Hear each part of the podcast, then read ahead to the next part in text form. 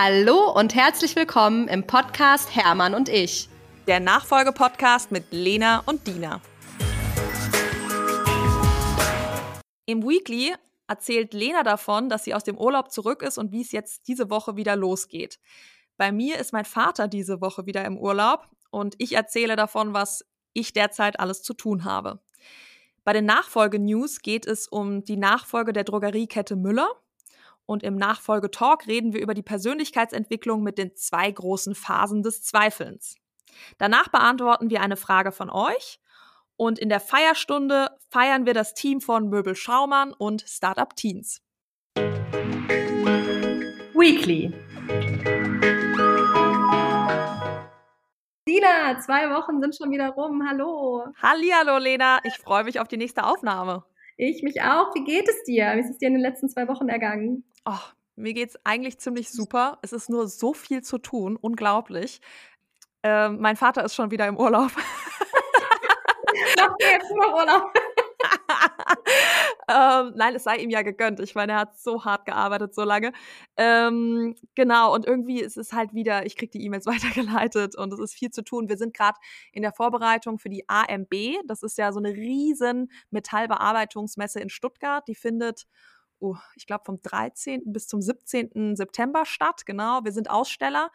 Kommt uns gerne alle besuchen. Halle 8, Stand D17. Ähm, ich werde auch da sein von Dienstag bis Donnerstag. Und da ist natürlich immer viel irgendwie für vorzubereiten. Ja, also so ähm, Marketingmaterial, dann äh, welche, welche Maschinen nehmen wir mit, was sind unsere Giveaways, so Geschichten eben. Ja? ja. Äh, Hotel und so weiter. Genau. Und dann sind wir auch noch ähm, auch jetzt gerade in der Zeit, in der mein Vater im Urlaub ist, äh, stark auch noch am Suchen von ähm, neuen Teammitgliedern hier. Da oh, führe ich also jetzt auch noch äh, ein paar Bewerbungsgespräche. Also ich hatte gestern zum Beispiel eins. Wir suchen ja einmal für Marketing jemanden und dann ganz wichtig äh, einen Projektmanager. Auch da sind wir noch nicht fündig geworden. Falls jemand Lust hat, kann er sich gerne noch bewerben. ja, und äh, das ist einfach äh, für uns ja so wichtig. Ähm, ist für jeden wichtig, wer kommt da ins Team, passt es als Person, aber auch eben von den Fachkenntnissen so wichtig. Und ich finde, da muss man sich auch immer gut drauf vorbereiten, dann auf solche Termine. Also ist viel gerade los. Und bei dir? Glaube ich. Drücke auf jeden Fall die Daumen, dass ihr, dass ihr jemanden findet. Ja, bei mir ist äh, tatsächlich auch gerade viel los und es ist sowas von selbst gemacht, weil ich habe, also ich war ja im Urlaub in der Zwischenzeit und ich habe im Urlaub so meine ganzen ähm, Asana, wo ich normalerweise so meine Sachen mit organisiere, vom Handy geschmissen. Und wir waren in Norwegen und waren ganz, ganz viel wandern. Und wie das irgendwie oft in der Natur so ist, hat man irgendwie 10.000 Ideen. Und ich habe dann irgendwie immer gedacht, okay, komm, ich schreibe mir schnell eine E-Mail, nur so mit den drei Stichpunkten, damit ich halt diese Idee nicht vergesse und sie dann nach dem Urlaub eben nochmal angehen kann. Ja, das hat dazu geführt, dass ich äh, am Montag aus dem Urlaub gekommen bin und mein E-Mail-Postfach irgendwie knapp 70 E-Mails von mir selber hatte. Oh mein Gott. Aber viele Ideen, sehr gut. genau, und äh, von daher sitze ich sozusagen noch so ein bisschen an meinem E-Mail-Postfach und ähm, schaue, welche Idee davon ist es eigentlich wert, weitergedacht zu werden, welche denke ich vielleicht in mhm. zwei Monaten weiter und welche davon kommt direkt wieder in den Müll. Das ist irgendwie so das, was mich gerade beschäftigt. Ja, cooles System. Und dann hat man es auch so, ich sag mal, sich so von, von der Seele geschrieben und kann dann weiter Urlaub machen, wenn man es dann halt fertig hat. Aber ich muss sagen, Lena, also 70 E-Mails, da äh, bist du auch schon sehr viel am drüber nachdenken gewesen. das war jetzt zwar ehrlicherweise ja auch ne, langer Urlaub, aber ähm, sind auch dann oft dann eigentlich eine, also sind vielleicht acht E-Mails zu eigentlich einer Idee, nur dass dann irgendwie nochmal so, so kleine Sachen irgendwie so dazukommen. Und was eigentlich ehrlich gesagt auch ganz schön ist, ich habe auch gestern meinem Freund in so eine Nachricht geschrieben und war so, hey, weißt du noch, als wir da auf dem Preikestolen standen, an der Idee bin ich gerade. Und das ist irgendwie so, als ja. würde man so mental diesen Urlaub nochmal erleben. Das also eigentlich schön. auch ganz schön. Ja, okay. Na, dann, das hört sich doch sehr gut an. Ja, also das heißt, wir sind jetzt beide noch äh, voll eingebunden. Ich gehe ja noch in den Urlaub dann nach der AMB ähm, und da freue ich mich auch wirklich sehr drauf. Da muss mein Vater dann mal hier Stellung halten. Revanche. genau. Nachfolge-News. Ihr Lieben, habt ihr schon ähm, gelesen, ganz, ganz spannend. Wir sind durch den lieben Tim Richter bei LinkedIn darauf aufmerksam geworden und fanden es super spannend. Und zwar geht es um die Nachfolge bei der Drogeriekette Müller. Und zwar ist es so, dass der Herr Müller ähm, zu seinem 60. Geburtstag angekündigt hat, dass er mit 65 in Rente gehen wird und groß gesagt hat, dass die Zitat, was da mehrfach so genannt wird, ist wirklich, man kann mich einen Lügner schimpfen oder einen alten Esel, wenn ich mit 65 noch ins Büro komme. Und heute ist er 89 und hat gerade seinen Nachfolger, der das jetzt, glaube ich, so zwei, drei Jahre gemacht hat, vielleicht auch vier, ich weiß nicht ganz genau, ähm, gerade wieder, also ich übernehme mal die Worte der Presse, abgesägt und ist jetzt wieder mit 89 alleiniger Geschäftsführer, Herrscher, was auch immer dieses Unternehmens. Und ich finde es einfach super, super spannend und Dina, lass uns da mal drüber sprechen. Also das ist, glaube ich, die dritte oder vierte Nachfolge, die da nicht geklappt hat und ja. jedes Mal ist es auch super ähm, stressig offenbar auseinandergegangen. Also immer so mit irgendwie teilweise langen Rechtsstreiten danach noch und irgendwie oh, so von jetzt auf gleich. Und ich finde es so spannend und ich frage mich aber auch, was ist die Herausforderung? Also ich finde es auch einen sehr krassen Fall. Erstmal ist es natürlich ein Fall, wir kennen alle das Unternehmen Müller, ja, die Dro Drogeriekette. Und dann, ähm, so wie ich es verstanden habe, wurden auch schon familienintern, wurde da schon was versucht. Also ich glaube, der Sohn ja. äh, sollte da und schon die in die Nachfolge gehen. auch mal. Ja, ja, aber beides hat halt nicht funktioniert und jetzt äh, wurde mit einer externen, also jemand externes ist reingekommen, dann haben sie da das versucht und auch das hat nicht funktioniert. Ne? Auch und, wer internes ganz kurz sollte auch mal, der ehemalige Einkaufsleiter hat es auch schon mal probiert. Boah, und das, das war jetzt irgendwie von extern von einer anderen aus einem anderen Unternehmen kam der rein. Ja. Unglaublich, ja, irre. Und das ist ja das, was, was alle immer ansprechen oder mich fragen, kann dein Vater denn loslassen oder ist der quasi der alte Patriarch, der dann äh, alles auf seine Art geregelt haben möchte? Ich meine, die genauen Interner kennen wir jetzt nicht, aber es ist schon eine Häufung ähm, des Falles, dass die Nachfolge nicht funktioniert. Da liegt ähm, die Vermutung nahe, dass er vielleicht wirklich nicht besonders gut loslassen kann. Und wenn ich jetzt auch mhm. überlege, also ich habe eine Oma, die ist 94, wenn ich mir vorstelle, dass äh, die jetzt nochmal, ich meine, die ist auch ein Tick älter nochmal, aber ich meine, wie lange will der das denn noch machen? Ne? Ähm, ein gewisses auch. Alter, das geht dann ja auch gar nicht mehr, dass man diese extreme Belastung als Geschäftsführer da weiter aushält. Ich meine, das ist ja ein Riesenunternehmen, was der da alles an Entscheidungen treffen muss, was für eine Verantwortung der trägt, ist ja irre. Ja, und es sind auch, glaube ich, ich meine, ich habe gelesen, irgendwie so knapp 35.000 Angestellte. Also das ist ja auch echt so ein richtig riesen Batzen Leute, ne? Ja, das, ich glaube, wenn ich da angestellt wäre, das würde mir auch echt Sorgen bereiten, muss ich ehrlich sagen. Ja. Das glaube ich auch. Also, weil du ja irgendwie dann, wenn du jetzt schon drei, vier Mal erlebst hast, dass es irgendwie nicht weitergeht, dass es nicht funktioniert, dann musst du ja echt irgendwie bangen, was dann mal passiert. Und genau wie du sagst, ich meine, das eine ist ja diese Belastung und das andere, ich meine, machen wir uns nichts vor, 89 ist ein echt stolzes Alter, das ist deutlich über dem Durchschnittsalter, das liegt ja, glaube ich, irgendwie so bei knapp 80 oder so. Das ist ja schon, also wer, wer weiß denn, also ich meine, da möchte man grundsätzlich nicht drüber reden, aber wer weiß denn auch, wann es irgendwie mal vorbei ist und dann mhm. gibt es einfach so gar nichts geplant. Keine ich glaube, Frau ist da viel im Hintergrund. Ähm, liest man wohl. Was ich halt besonders spannend finde, ist genau das, was du sagst. So hat es was mit Loslassen zu tun. Die Vermutung liegt zumindest nahe was halt spannend ist, ist so ein bisschen was, was man auch so ein bisschen rauslesen kann, ist, dass er wohl viele Projekte auch gestoppt hat, die die nächste Generation quasi machen wollte. Und das ist ja echt die Frage, so ist dieses Verständnis eben logischerweise mit 89 noch da für das, was die Welt irgendwie heute braucht, ne? Und kann ich dann irgendwie vertrauen, dass das jetzt eben die jüngeren Leute vielleicht gerade ein bisschen besser wissen, weil sie natürlich in dieser Welt irgendwie aufgewachsen sind und irgendwie näher dran sind als ich. Ja, echt schwierig, finde ich auch. Also einmal die, ähm, das ganze Unternehmen, was dadurch ja aus unserer Sicht jetzt, wir sind ja auch die Nachfolgerinnen, ja, so ein ja. bisschen gefährdet wird schon fast, ähm, was das auch für Implikationen für die ganzen Mitarbeitenden hat.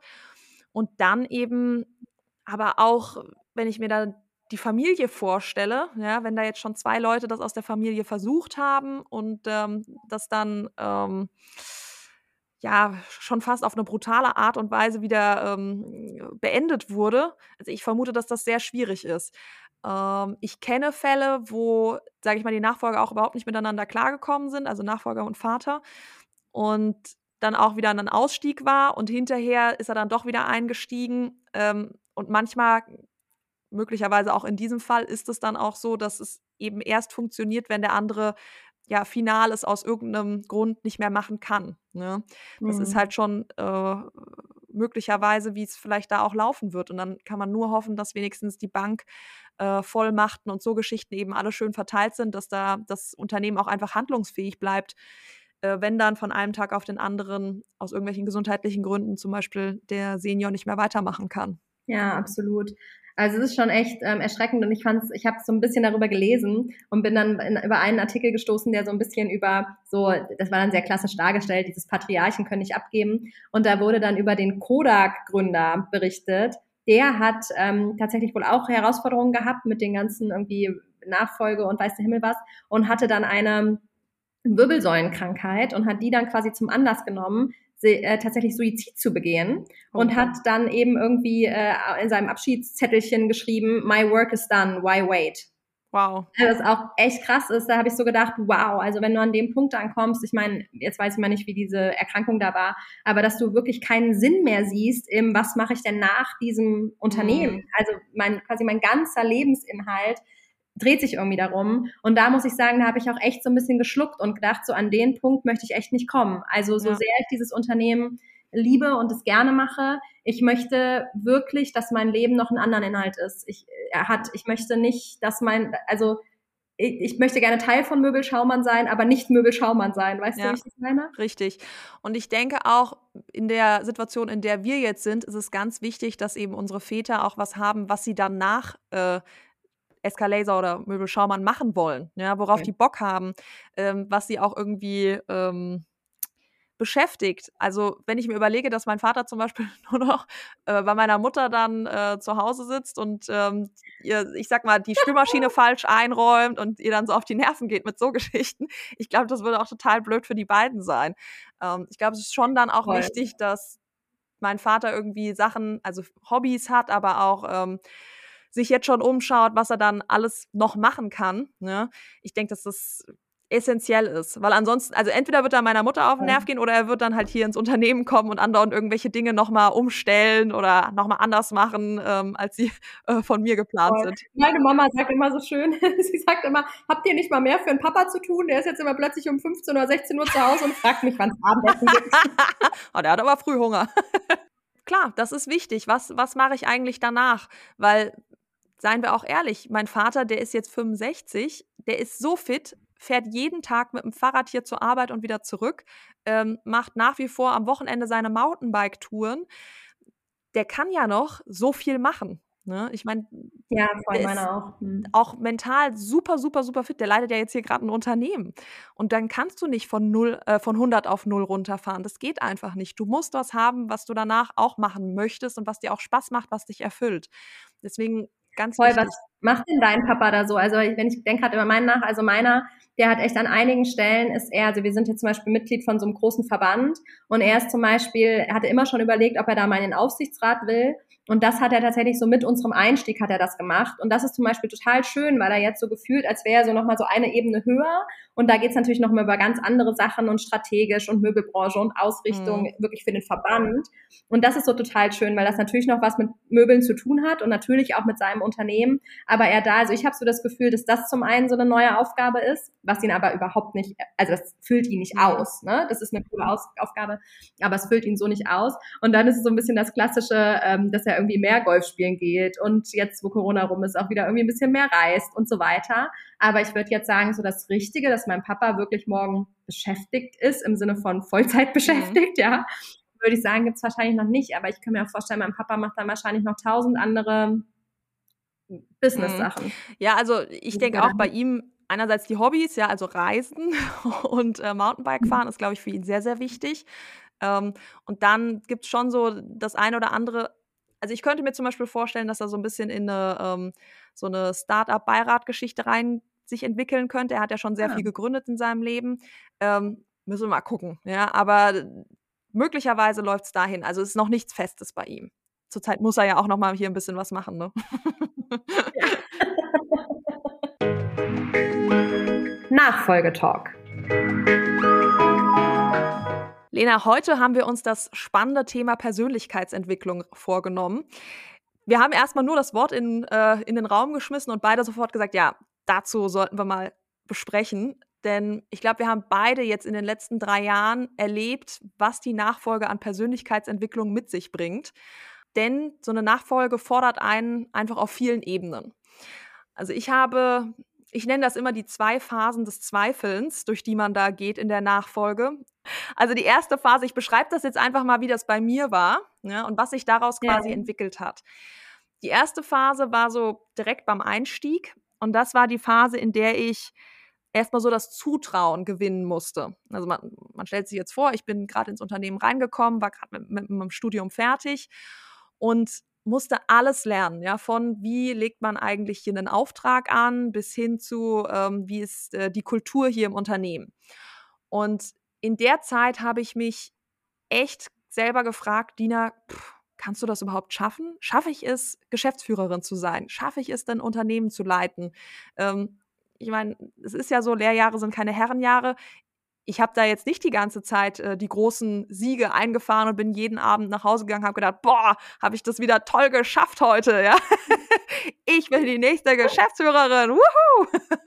also so habe ich nicht, mich nicht die ganze Zeit gefühlt. Nein, da war sehr, sehr viel Zweifel dabei. Da war, ähm, boah, mhm das muss ich noch lernen und oh, mein Vater kann das so krass gut und ich kann das ja noch gar nicht und die Mitarbeiter können das alle viel besser als ich. Wie soll ich jemals da das Wissen aufbauen?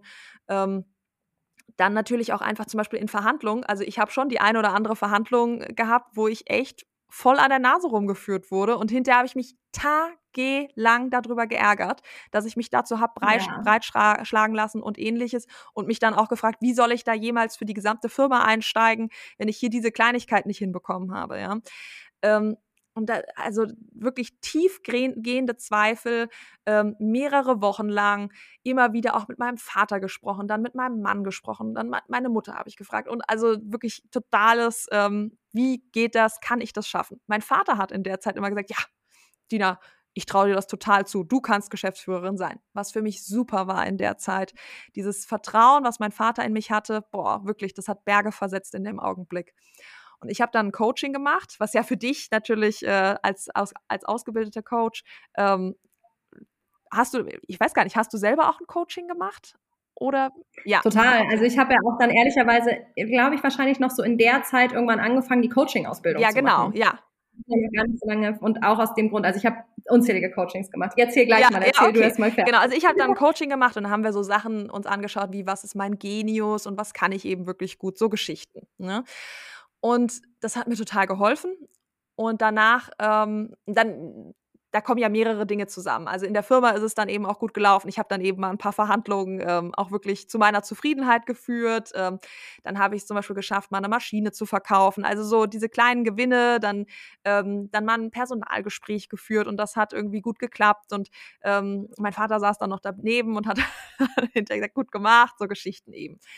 Und diese kleinen Gewinne, die haben sich eben aufsummiert, sodass dann irgendwann ich in einem ruhigeren Fahrwasser war und gedacht habe, ja, doch, ich, es liegt grundsätzlich in meiner ähm, Kapazität, dass ich es schaffen kann, Geschäftsführerin zu werden. So. Und dann ja. lief das erstmal eine Zeit lang und dann so nach, boah, ich weiß es gar nicht mehr genau, aber vielleicht so nach anderthalb Jahren ungefähr, kam dann die zweite Phase des Zweifelns und die erschüttert dann wirklich alles nochmal so richtig.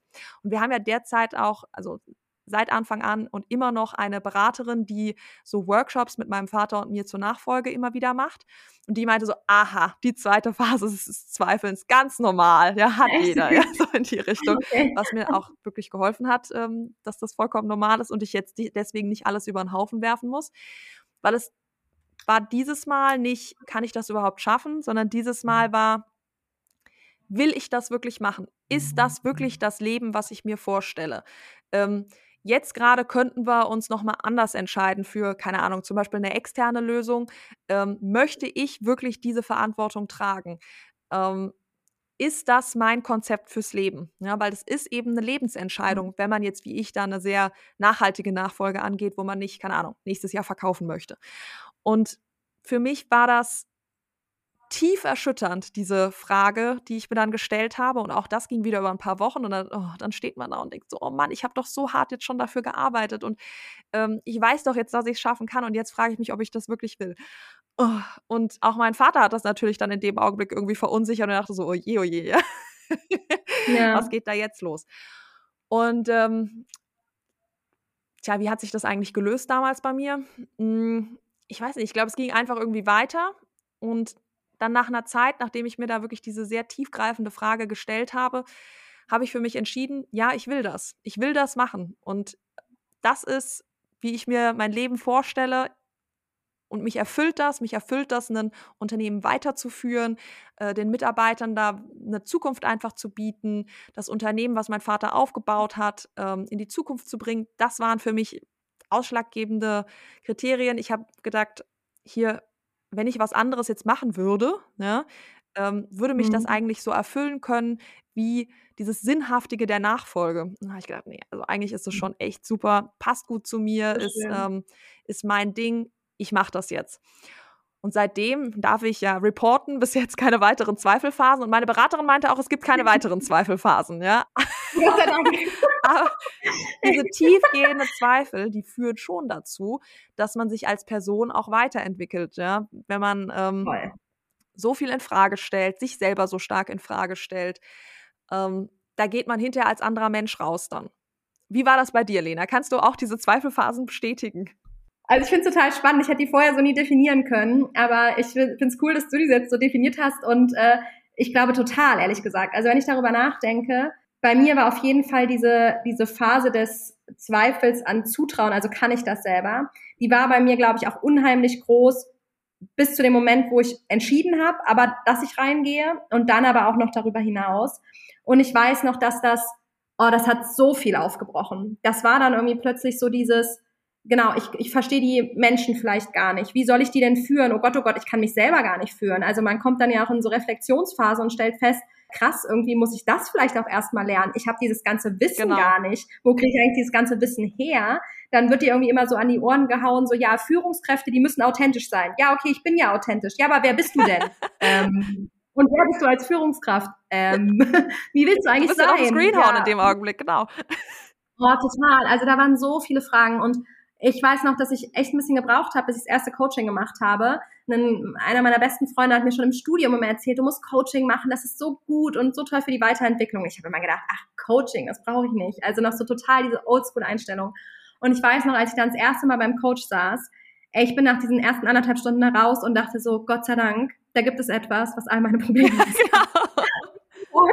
Aber so peu à peu ich weiß noch, wie krass das war und wie viele Erkenntnisse, ehrlich gesagt, ich auch haben musste. Also ich habe zum Beispiel ganz lange irgendwie nicht verstanden, dieses Thema, okay, ich habe jetzt eine neue Rolle irgendwie auch in der Familie. Ne? Also ich bin jetzt nicht mehr nur Tochter, sondern irgendwie auch Geschäftsführerin. Und wie stehe ich meinem Papa gegenüber als Tochter? Wie stehe ich meinem Papa gegenüber als Geschäftsführerin? Und das war, da hat mal ein Coach mit mir so eine Aufstellungsarbeit gemacht. Und da ist, da habe ich echt, da habe ich so gedacht, das ist ja krass, wie du plötzlich diese Zusammenhänge verstehst und so weiter. Und das war schon echt, äh, das war schon echt auf jeden Fall eine, eine krasse Zeit.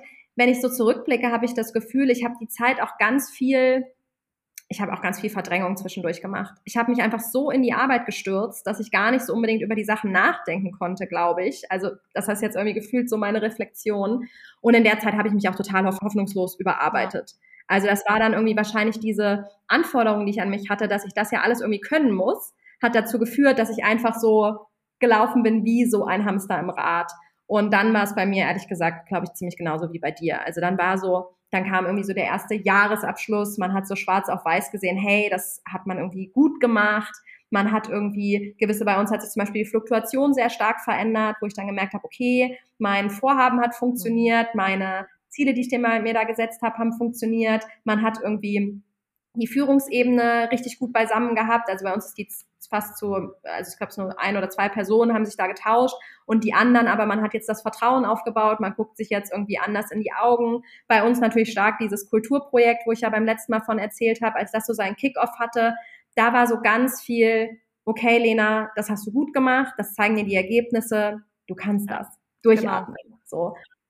Und dann ähm, kam total diese zweite Phase und ich glaube, bei mir war da nicht so viel dazwischen. Ich würde sagen, die erste Phase war vorbei. Wahrscheinlich wirklich so relativ mit dem Ende des ersten Lockdowns. Mhm. Und mit in dem zweiten Lockdown, was ja irgendwie nur ein halbes Jahr später war, kam diese zweite mhm. Phase. Dieses, will ich, diese Will-Phase. Ja, will ich das? Stelle ich mir das für mein Leben vor? Und ich weiß noch, ähm, ich finde es total spannend, du hast ja eben so gesagt, ihr habt das mit eurer Coach da besprochen. Also mein Papa und ich hatten nie eine gemeinsame Coach oder Beraterin. Und ich habe das tatsächlich, habe ich eben so gedacht, ich habe das gar nicht so mit meinem Papa mhm. besprochen. Ich habe mich so geschämt auch genau. dafür. Das kann doch ja. nicht sein. Jetzt habe ich irgendwie schon dieses Unternehmen auf links gedreht an vielen Stellen. Genau, und alle da schon drauf vorbereitet. Ich weiß ja. genau, was du meinst. Es ist ein schrecklich schlechtes Gewissen, ja. Ja, und mein Papa hat dann so irgendwann mal, mal gesagt, so ja, also das Unternehmen ist ja schon viel mehr deins als meins. Ja, genau. Oh Gott, und jetzt denke ich wirklich darüber nach, ob ich das will oder nicht. Ja. Und ich habe mich auch so undankbar gefühlt. Das mhm. war das schlimmste Gefühl, dass ich so dachte, ey, mein Papa gehört jetzt zu denen, der mir diese Firma wirklich übergeben will. Ja, ich habe da nicht hier Herrn Müller sitzen. Und ich denke drüber nach, ob ich das will oder nicht.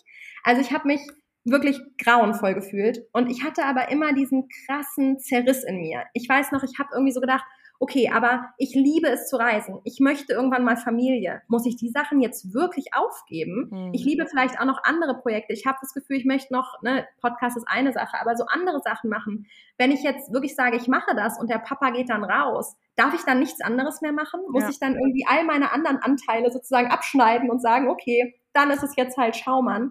Und ich weiß noch, das war letztes Jahr, ich glaube so im Juni, da habe ich meine, eine meiner Coaches angerufen. Ich war völlig aufgelöst in Tränen. Ja. Und ich war einfach nur so, Silke, ich kann das nicht zu 100 Prozent machen. Ich drehe durch, wenn ich nichts anderes mehr machen darf, aber ich kann es auch nicht abgeben. Ich bin völlig lost.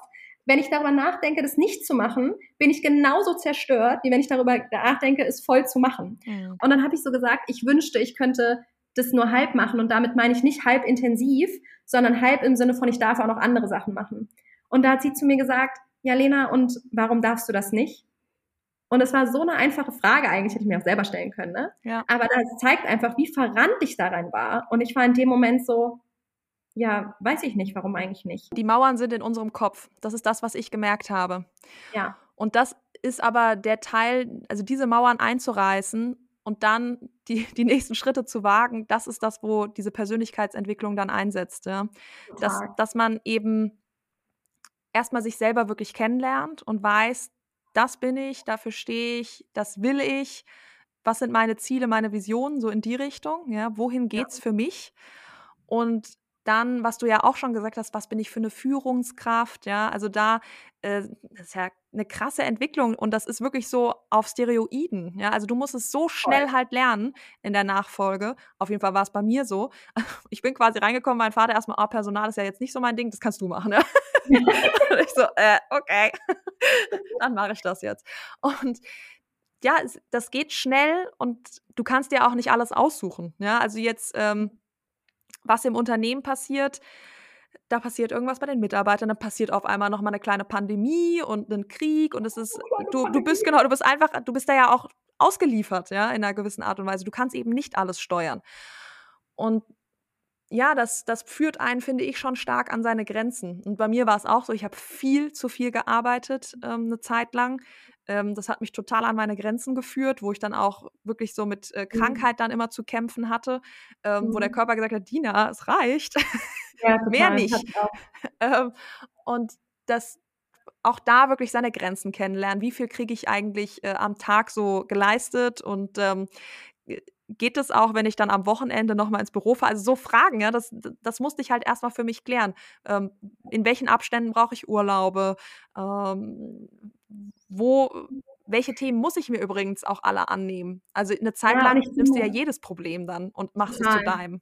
Ja, total. Und ich finde auch, es war bei mir so ein ganz starkes so entweder oder. Also so, wenn ich mich dem jetzt voll verschreie, dann hat das auf jeden Fall Priorität, dann muss alles andere irgendwie hinten anstehen. Dann kann ich halt zum Beispiel nur in Urlaub fahren, wenn es halt gerade mal so passt. Genau. Oder wenn halt, ne, wie auch immer. Oder zum Beispiel, ich habe dann, ich war zu der Zeit zum Beispiel auch noch nicht in einer festen Beziehung und habe immer gedacht, oh Gott, aber wenn ich mich jetzt dafür entscheide, dann muss es ja zum einen, muss ich dann jemanden irgendwie in Kassel kennenlernen, weil dann ist schon mal mein Standort gesetzt. Dann gibt es irgendwie keine, vielleicht nicht mehr so viele Flexibilitäten oder bis ich dann auf den Gedanken kam, theoretisch kann man nicht wirklich die Firma auch führen, und es gibt ja andere, die das machen, indem man nur zwei, drei Tage vor Ort ist und den Rest halt, keine Ahnung, in Hannover, Hamburg, weil halt nun mal die Liebe des Lebens dort wohnt oder so, ja.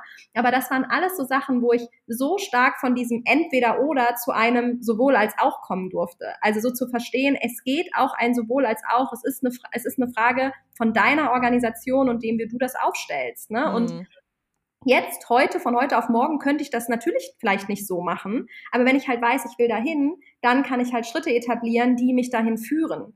Und mhm. ähm, so, das ist auch, auch da so zwischen, was ist meine Verpflichtung und was sind aber vielleicht auch meine Rechte. Mhm. Und da hat auch mal jemand so schön zu mir gesagt und hat gesagt, Lena, dass es dir als Geschäftsführerin gut ist. Das gehört genauso zu deiner Sorgfaltspflicht, wie irgendwie, dass die Zahlen stimmen und dass deinen Mitarbeitern gut geht. Weil sobald du ja irgendwie, sag ich mal, umfällst, ist es ja auch ein krasses Thema fürs Unternehmen. Und deswegen ja. bist du eigentlich, also in Urlaub zu fahren, ist deine fucking Verpflichtung ja. und für deine Erholung zu sorgen. Und das waren immer wieder so Momente, wo ich einfach so dankbar bin, dass immer wieder so kleine Engel in Form von Coaches, guten Freunden oder einfach nur Menschen auf irgendeinem Event mir mal so mit einem Satz manchmal so einfach meine Denkweise ändern konnten oder mir so einen Impuls geben konnten, mhm. dass ich einfach so gemerkt habe, so ja krass, ich darf mir das wirklich so gestalten.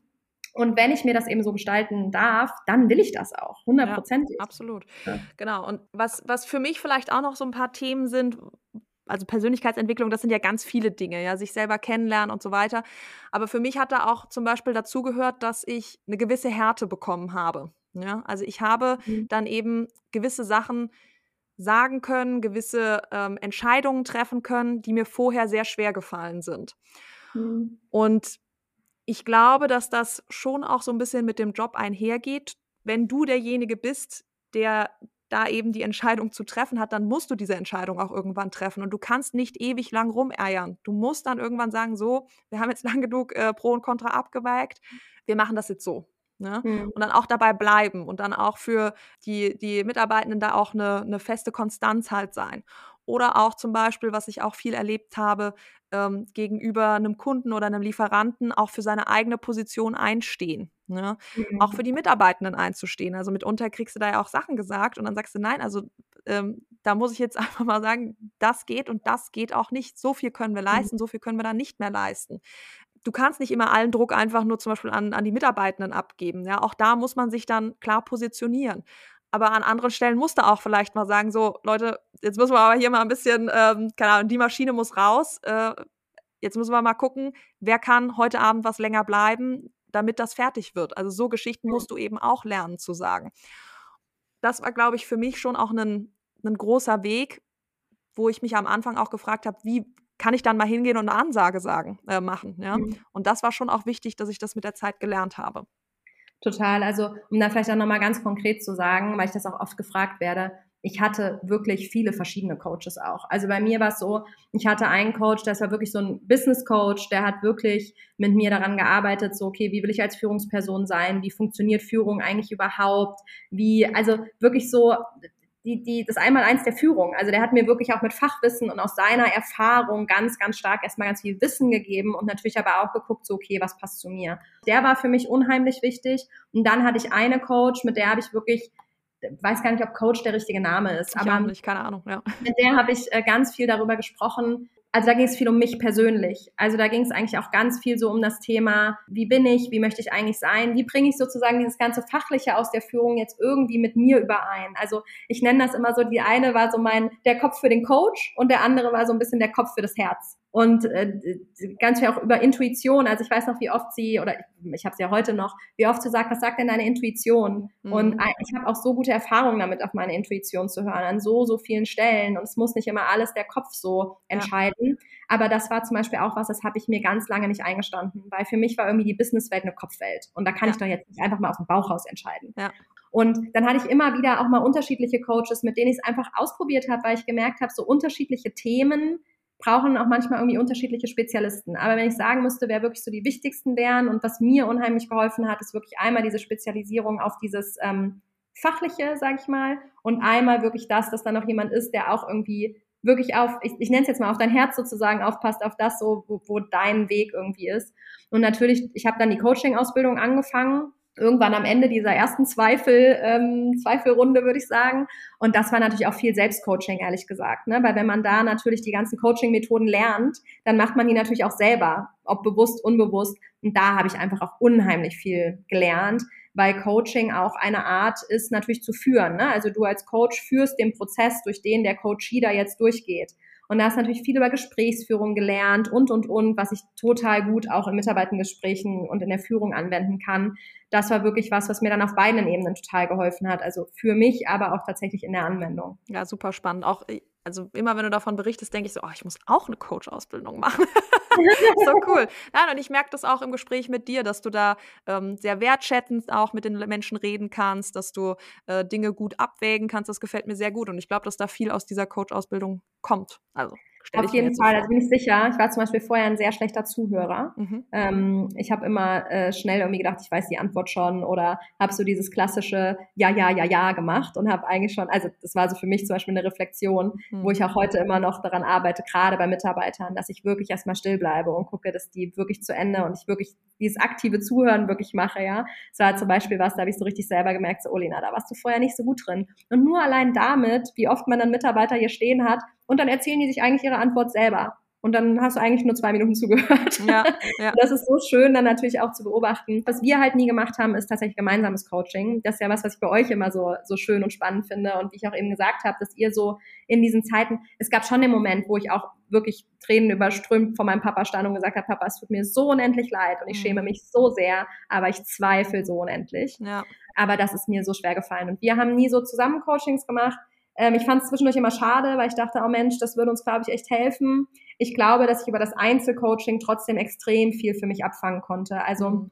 naja, an alle da draußen, die Eltern haben, die da vielleicht nicht ganz so Lust drauf haben, macht es dann alleine. Ihr könnt ganz, ganz viel darüber trotzdem regeln. Ihr seid da nicht ähm, sozusagen abhängig von. Das wäre auf jeden Fall so meine Botschaft. Aber äh, auf jeden Fall, äh, wenn, wenn Sie dafür bereit sind, nehmt sie auf jeden Fall mit. Also ich finde es so schön, dass ihr das ähm, das, weil ich glaube auch, da die Ängste, wenn du das sagen kannst, dann wird es ja auch dein Vater sagen. Und das hilft ja wahrscheinlich so stark, euch besser zu verstehen. Da haben wir, glaube ich, manchmal so ein bisschen sehr viel mit Annahmen gearbeitet hier, mein Papa und ich. Ja, also ich glaube, es gibt viele Wege nach Rom, ob das jetzt über ein Coaching ist, alleine oder mit, ähm, mit, mit dem Vater zusammen. Ich glaube zum Beispiel, dass auch der aktive Austausch mit anderen NachfolgerInnen total helfen kann. Also, Nein. dass man sich immer wieder austauscht und guckt, ah, guck mal, ich bin wirklich nicht die Einzige, der es so geht. Und die Fragen, die ich mir stelle, da gibt es auch andere Menschen, die sich die stellen. Das ist, glaube ich, ein Weg, wie man da auch dran gehen kann und dann, ich sag mal, einfach ein Buch über Führung lesen, ein Buch über Persönlichkeitsentwicklung lesen, so Dinge. Ähm, es gibt so viele Möglichkeiten, wie man da dran geht. Aber was, was ich schon. Was ist dein Lieblingsbuch zum Thema Führung? Habe ich nicht. Nee, du? Okay, ich glaube, ich habe eins. Ich glaube, Big Five for Life finde ich schon sehr, sehr. Ja? Sehr, sehr gutes Buch, finde okay. ich, zum Thema Führung. Ja, ja. kenne ich gar nicht, muss ich mal lesen. Ja, von John Strelecki. Wir können es ja verlinken. ja, genau, machen wir das. Und die, also diese Entwicklung, wenn ich jetzt so überlege, Dina vor drei Jahren, ähm, die stand schon wo ganz anders, als ich jetzt stehe. Ja, also ich das bin jetzt schon viel fester ähm, einfach auf beiden Beinen in meinem Leben und äh, habe ganz viel gelernt, aber weiß andererseits auch, es gibt noch unendlich viel mehr, was ich noch äh, zu lernen habe. Und ich glaube, dass die Nachfolge so ein Katalysator ist für so eine ähm, Persönlichkeitsentwicklung. Ja, hast du schön gesagt. Weil du eben durch diese sehr tiefen Tele ähm, der, der, des Selbstzweifels durchgehst. Und das ist auch was, worüber nicht viel gesprochen wird, weil es ist eben total, du kannst ja auch nicht den Mitarbeitenden sagen, ey Leute, also gestern bin ich übrigens nach Hause gegangen und habe erstmal eine Runde geheult, weil ich gedacht habe, ich krieg das gar nicht hin. Ja? Genau, das, und deswegen muss man das verstecken, ne? Und dann genau. geht man irgendwie so an die Firma und macht so, okay, jetzt wieder Licht an und ja. Smile drauf, ja, ja. bei uns war dieses Projekt Smile. Und dann bist du nach Hause gegangen hast gedacht, ich brech zusammen, wirklich. Ja. Also bei mir gab es echt auch Momente, wo ich echt richtig gedacht habe, ähm, wenn ich nicht bald diese Antwort für mich irgendwie finde. Ja, dann, dann lasse ich es, ja.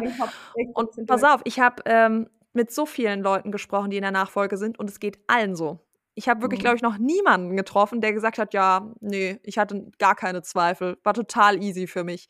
Die Leute reden vielleicht nicht sofort darüber, sondern erst ein bisschen später. Ne? Aber Leute, die wie wir in einem jungen Alter in so ein Unternehmen einsteigen mit dem Ziel, ich möchte das übernehmen, das ist immer ein harter Weg, weil du sehr schnell wachsen musst.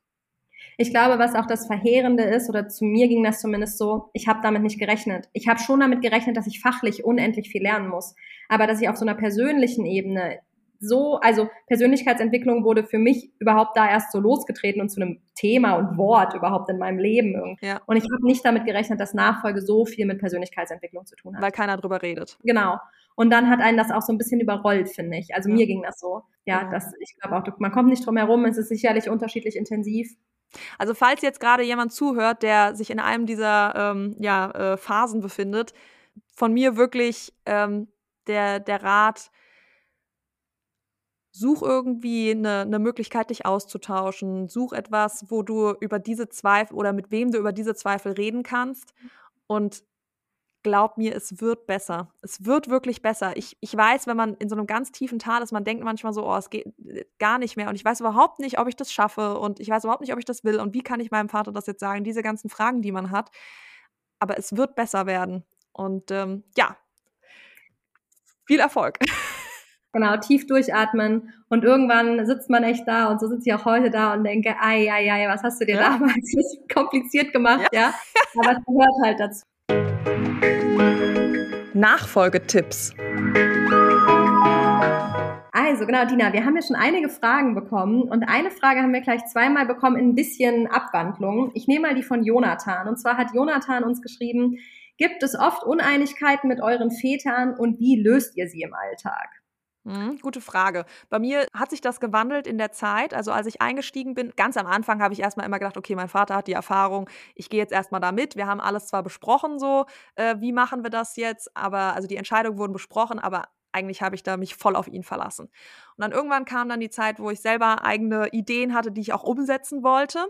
Und wo mein Vater dann so gedacht hat, hm, ich weiß ja nicht so. Also natürlich hatten wir da auch Auseinandersetzungen, dass wir uns mal ähm, auch nicht nur eine Diskussion hat es dann gelöst, sondern über Tage hinweg und ah, du möchtest ja das, aber ich möchte das nicht. Und mm, also zum Beispiel bei uns war dann so ein Thema, wen stellt man dann ein oder ähm, wo sucht man überhaupt jemanden in welchem Bereich? Das waren schon Fragen, wo wir immer mal wieder und auch nach wie vor äh, unterschiedliche Vorstellungen haben. Ja, weil ich natürlich in eine andere Zukunft plane, als mein Vater ähm, jetzt einfach an der Stelle, an der er ist, denkt.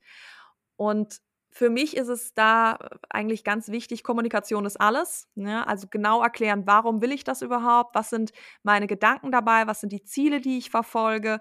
Und am Anfang haben wir dann doch auch noch mal das gemacht, was mein Vater wollte, aber jetzt machen wir eigentlich immer das, was ich will. Weil er dann auch immer gesagt, ja gut, also ich gehe das jetzt mit, äh, ähm, ich vertraue dir da, aber also äh, gut fühlt sich das nicht an. Ja? Also sagt er auch manchmal so, ich mache mir ja total die Sorgen. Also ah, ich würde das ja alles nicht so gemacht. Manchmal sagt er mir das schon, ja, und dann habe ich manchmal auch ein bisschen schlechtes Gewissen. Aber andererseits denke ich, es ist meine Zukunft, die ich da gestalte. Und ich habe beschlossen, dass ich diese Verantwortung für uns alle hier übernehme. Und ja, dann irgendwann ist eben der Punkt, wo er dann auch loslassen muss und äh, mir da vertrauen muss. Und ich bin auch super dankbar, dass er das macht. Aber ja, disku diskutieren drüber ähm, und die eigenen Gründe, glaube ich, sagen. Das ist das, was echt am, am meisten hilft bei meinem Vater. Ja. Bei dir? Ähm, also bei uns ist es äh, auch in den Themen total unterschiedlich. Zum Beispiel im Bereich Personal hatten wir am Anfang auch oft Uneinigkeiten, aber da konnte mein Papa immer so ganz schnell sagen, naja, du musst ja mit dem dann die nächsten 30 Jahre zusammenarbeiten. Also da zum Beispiel hat er relativ schnell. Dann gab es aber auch andere Themen. Also ich würde zum Beispiel sagen, Thema Printmarketing haben wir völlig unterschiedliche Vorstellungen. Und die letzten Jahre haben wir eher noch das gemacht, was er macht äh, oder er wollte oder er für richtig empfunden hat und jetzt wird es langsam eher in die Richtung gehen, was ich besser für besser halte. Das hat aber auch einfach dann damit zu tun, also ich habe dann irgendwann auch so ein bisschen für mich gesagt, okay, was sind die Sachen, die jetzt eine solche Wichtigkeit haben, dass ich die mit ihm zu Ende diskutiere, weil die keine Zeit haben. Also zum Beispiel diesen Kulturwandelprozess hätte er da gesagt, nee, er hat ja so ein bisschen gesagt, so ja, weiß ich nicht, ob wir das brauchen. Das war mir so wichtig, da wusste ich, das ist auch in fünf Jahren einfach zu spät, das brauchen wir jetzt da gab es für mich keine Diskussion. Ich glaube, das hat er dann auch gemerkt und tatsächlich ist er dann mitgegangen. Also da, er hat dann immer noch mal, stimmt, ich erinnere mich gerade, da hat er dann auch immer mal noch so, so Fragen gestellt und irgendwann war ich so, Papa, das habe ich dir jetzt fünfmal beantwortet. Willst du es jetzt oder willst du es nicht? Dann hat er gesagt, nee, ehrlich gesagt will ich nur prüfen, ob du voll dahinter stehst. Und wenn du voll dahinter stehst, dann weiß ich, dass du die Energie aufbringen wirst, das voll zu machen. Das heißt, er hat dann manchmal so probiert, mich nochmal unsicher zu machen, einfach nur um zu prüfen, stehe ich da wirklich voll dahinter. und dann habe ich eben auch andere Themen, wie zum Beispiel das Printmarketing, war so ein bisschen, das ist jetzt gerade nicht so relevant wie andere Themen. Und ja. sein Herz hängt dran, komm, dann, also dann dann ist es jetzt auch Quatsch, da Energie drauf zu verwenden, ja. Oder es gibt auch so andere Themen, da weiß ich, wenn ich die heute einführen würde, dann sagt mein, würde mein Papa sagen, um Himmels Willen. Und ehrlicherweise im Moment gerade auf dem Papier hat er noch die Verantwortung, ihm gehört die Firma, ja. ja. Da muss ich dann auch einfach sagen, allein aus Respekt, die, die kommen nicht auf das eine Jahr drauf an, also mache ich die, wenn er nicht mehr da ist, ich auch die volle Verantwortung dafür trage, wenn das dann eben nicht funktioniert. Aber ja, es gibt Uneinigkeiten, es gibt auch durchaus mal hitzige Diskussionen und es gibt auch durchaus Sachen, die man dann, wie du gerade gesagt hast, macht, obwohl der Papa sagt, ich fühle nicht, dass das richtig ist. Also dann hat man zwar so die Rückendeckung, weil man weiß, er steht ja schon irgendwie hinter mir, aber ja. es ist schon auch ein komisches Gefühl, dass man dann so denkt, oh shit, was, wenn er recht hatte. Ja, ja, genau. Und das ist dann auch mal so. Also ich hatte auch eine Personalentscheidung, da hatte er recht, das ja. war halt Mist. Ja. Gut, aber da muss man halt, leider Gottes, muss man da, glaube ich, durch. Das ja, geht, glaube ich, nicht anders.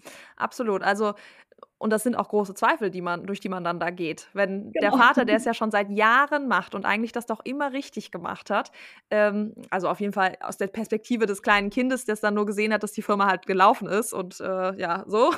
Aber Natürlich hat er auch mal viele Entscheidungen getroffen. Ne? Aber das ist ähm, schon gar nicht so einfach, wenn man dann auf einmal derjenige, der eigentlich immer so sagt, ja, wir machen das zusammen, super, der dann sagt, nee, Dina, ich glaube, dass das nicht richtig ist. Und ja, ähm, äh, trägt auch zur äh, Persönlichkeitsentwicklung bei.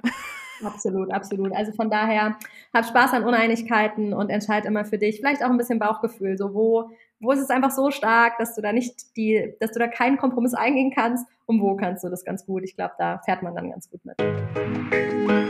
Feierstunde. Ich war am Montagabend beim Ruhrpott-Dinner von Startup Teens und ich feiere Startup Teens. Das ist so krass. Ähm, es ist ein so tolles Netzwerk, was, also erstmal die, das Ziel von Startup Teens ist ja die, ähm, Jugendförderung. Ja? Also da werden zum Beispiel das Coden wird ähm, Teenagern beigebracht, da werden Teenager ähm, in Richtung äh, Unternehmer ausgebildet oder inspiriert, sagen wir erstmal, ja, und die werden dann unterstützt auch als Unternehmer. Das finde ich einfach ein tolles Ziel. Ähm, wovon wir, denke ich, gar nicht genug haben können. Ja? Also unternehmerisch denkende Menschen sind, denke ich, wirklich gut für eine Gesellschaft. Genau, und da gab es eben dieses Ruhrpott-Dinner, wo ich hingefahren bin und super viele spannende Leute getroffen habe. Und das hat mich so inspiriert, dieser Abend. Ich habe so viele Sachen. Gestern habe ich den ganzen Tag noch die ganzen ähm, Gespräche im Kopf gehabt und überlegt, was ich davon jetzt quasi äh, wie verwende äh, bei mir, wie ich das umsetzen kann bei uns im Unternehmen, so Geschichten. Es ja. ist einfach toll, wenn du dich mit anderen Unternehmern, Familienunternehmern zusammensetzt und über Themen sprichst, wie beispielsweise die Arbeiterlosigkeit, wie kann man der begegnen, was kann man für Dinge tun. Das ist wirklich cool gewesen, sehr inspirierend für mich. Ja, ich habe es gesehen, es sah auch super, super schön aus, das Event. Ja. ja, ehrlicherweise muss ich jetzt mal so richtig meine Leute hier feiern, weil es war so geil. Ich bin echt am Montag aus dem Urlaub gekommen. Ja, mein Schreibtisch war einmal so ein bisschen voll mit irgendwie diesem ganzen Postkram, wo ich mich echt frage, warum braucht man das eigentlich alles noch? Aber gut, aber dann so nach einer Stunde war es auch ehrlich gesagt aufgeräumt. Und es war so, ich bin dann irgendwie so durchs Unternehmen und war so, hey, wie geht's euch und wie lief's? Und die haben sich echt, also der ein oder andere hat schon gesagt so, oh ey, war echt anstrengend auch so, jetzt dass du weg warst. Auch unsere Azubine hat hier echt eine mega Arbeit geleistet. Und ich bin wirklich am Montag so stolz, erfüllt nach Hause gegangen. Ja weil es einfach so schön ist, wenn man so vor Augen geführt bekommt, wie gut es eben auch ohne einmal funktioniert, was im Übrigen auch immer mal wehtut. Aber es muss ich einfach echt mal feiern, dass das so, so gut lief. Und ganz besonders muss ich feiern, wir haben so cool, habe ich gleich beim letzten Mal auch erzählt, eine Azubine jetzt in der Montage. Mhm. Die ist ja jetzt dann morgen einen Monat da, also am 1.9. einen Monat da. Und ähm, wenn ich finde das immer so spannend, wenn so Azubis anfangen. Die fangen jetzt an und sind oft noch so ein bisschen zurückhaltend und schüchtern. Und jetzt kam ich so aus dem Urlaub und die hat irgendwie so einen Spaß und die ist im Moment im Lager und dann hat die da die Bereitstellung gemacht und war total happy und war irgendwie so schon so ein anderer Mensch irgendwie gefühlt. Toll. Ähm, das hat mich auch ganz glücklich gemacht.